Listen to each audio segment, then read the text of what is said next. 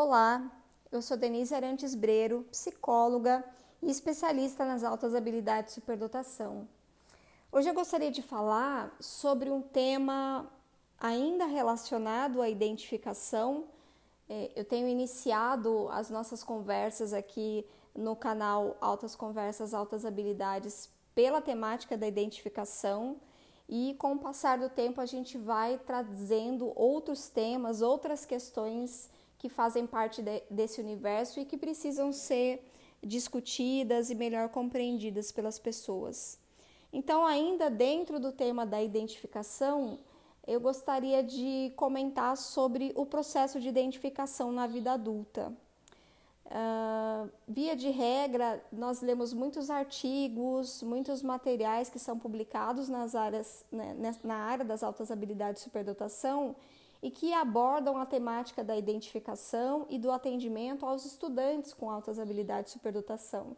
Então, boa parte do material que é produzido na ciência, nessa área no, no Brasil, se refere às crianças e adolescentes. A gente tem poucos referenciais teóricos e pouca, pouca literatura a respeito das altas habilidades de superdotação na vida adulta.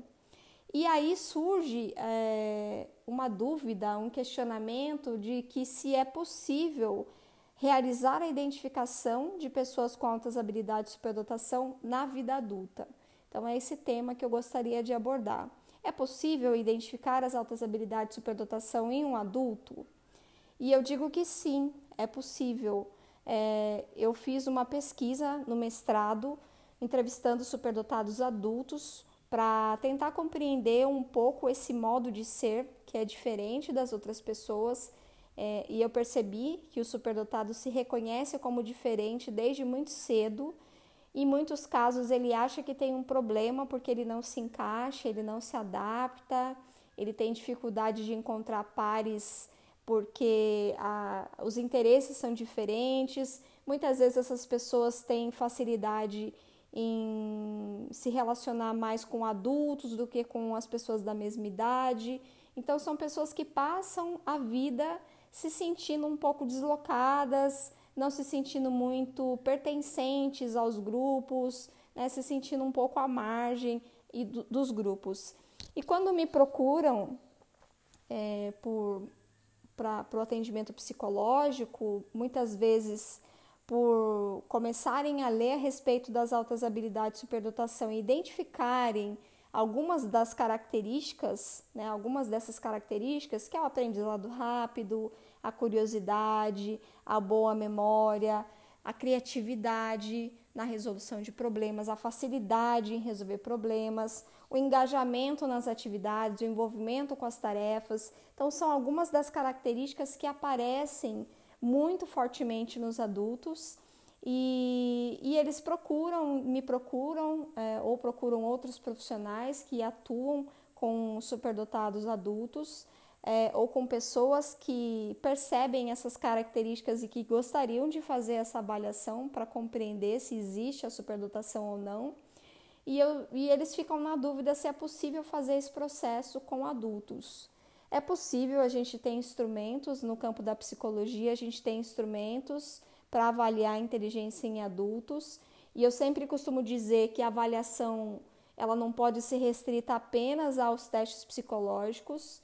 Essa avaliação precisa ser mais ampla e tem que contemplar outros aspectos da, na coleta de história de vida, observar os sinais de altas habilidades ao longo da vida, de um desempenho acima da média. Então a gente precisa olhar muito para o desempenho e fazer uma avaliação que seja compreensiva e que seja abrangente uh, dessa pessoa que nos procura.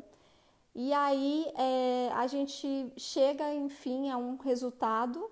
Então eu tenho tido uma experiência bastante interessante de que vários adultos que me procuram por suspeitarem das características das altas habilidades de superdotação, acabam sendo avaliados como tal, né? então recebem o um reconhecimento desse talento a partir do processo de avaliação. E esse processo de avaliação provoca algumas mudanças profundas na vida dessas pessoas e traz transformações, traz autoconhecimento E por isso é tão importante buscar avaliação. Às vezes me perguntam, é, vai fazer diferença ter a, uma avaliação na vida adulta? E eu costumo dizer que sim, que vai fazer uma diferença porque vai trazer o autoconhecimento. Então, assim como a gente pode avaliar crianças e adolescentes, a gente também pode avaliar adultos e a gente pode avaliar pessoas mais velhas, inclusive, pessoas que estão aí na terceira idade, na velhice, também podem passar por um processo de avaliação por reconhecimento dessas altas habilidades. Eu costumo dizer que nunca é tarde para a gente descobrir os nossos potenciais, os nossos talentos, e eu uso como um exemplo a Cora Coralina, uma escritora brasileira que escrevia poemas desde a adolescência, mas só pôde publicar seu primeiro livro depois dos 70 anos, com 75 anos de idade. Então, ela é um bom exemplo de que nunca é tarde para a gente explorar esses potenciais, descobrir novas habilidades e mostrar e desempenhar essas habilidades, mostrar essas habilidades para as outras pessoas.